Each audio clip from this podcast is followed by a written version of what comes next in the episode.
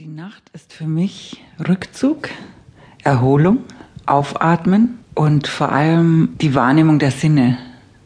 Nachts nehme ich meine Sinne anders wahr als tagsüber. Also ich habe das Gefühl, meine Augen regenerieren sich, meine Haut ist anders, ich spüre alles ganz anders. Ich gehe auch viel nachts so in den Wald.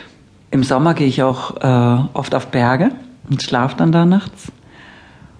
Und dann merke ich eben auch, wie sich das Hören verändert nachts. Weil äh, das Sehen ist was sehr Diskriminierendes. Das Auge teilt ein, urteilt, also arbeitet mit dem Gehirn so zusammen, dass sofort äh, Zustände festgestellt werden und eben eingeordnet oder ausgeklammert.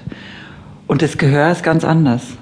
Das Gehör ist kein wertender Sinn. Das Gehör lässt sich ein und äh, lässt Geräusche rankommen und tastet die ab und äh, versucht zu eruieren, wo die herkommen und versucht es zu verarbeiten. Und das finde ich irgendwie so erholsam, wenn plötzlich die Aufmerksamkeit nicht so linear nach vorne geht, also durch diese zwei Augen, sondern so wie in Wellen rechts und links vom Kopf weg und sich alles so ausdehnt. Das ist ein ganz verrücktes Gefühl. Das liebe ich eben sehr. Einerseits fasziniert mich, dass eine Umgebung, die ich sehr gut kenne, sich nachts völlig verändert. Früher hatte ich dann Angst. Also dann war das eben so, alles war dunkel, man wusste nicht, was steckt dahinter, was ist hinter den Bäumen oder was ist hinter den Häusern oder so. Und jetzt merke ich, dass es aber auch so was Beglückendes hat, weil irgendwie so alle Wesen der Natur plötzlich eine Sprache haben. Tagsüber sieht man das gar nicht, weil man eben sieht. Und nachts ist man dann, äh, wenn man zum Beispiel in den Wald geht, ist man dem so ausgeliefert und dann hört man die vielen Äußerungen, die von Büschen und Bäumen und von Tieren und von der Erde und von all diesen, sogar von Steinen kommen. Und dann gibt es so ein Klangbild, das am Tag nie da ist.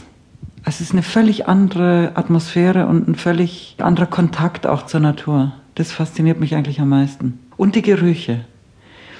Weil es ist ja so, dass nachts die Pflanzen alle ausatmen.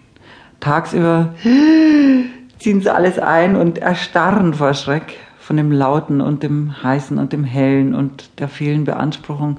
Und nachts ist es wie so ein Aufatmen und dann kommen die ganzen Gerüche aus den Pflanzen, aus den Blumen. Also wenn man nachts zum Beispiel Blumen riecht, das ist das kann einen schier umhauen.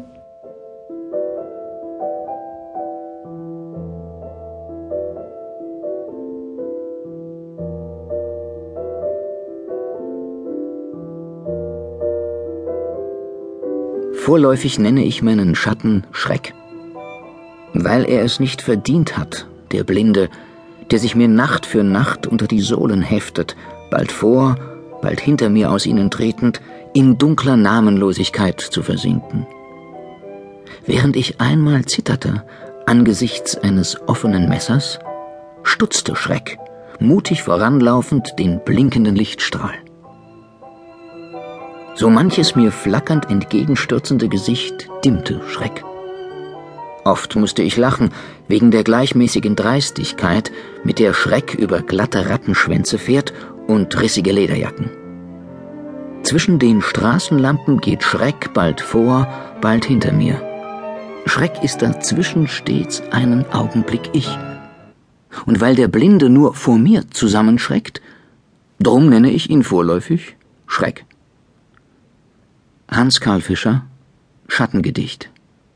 In der Stadt ist ja so, da scheint es so eine Angst vor der Nacht zu geben, weil es ist ja alles immer hell erleuchtet.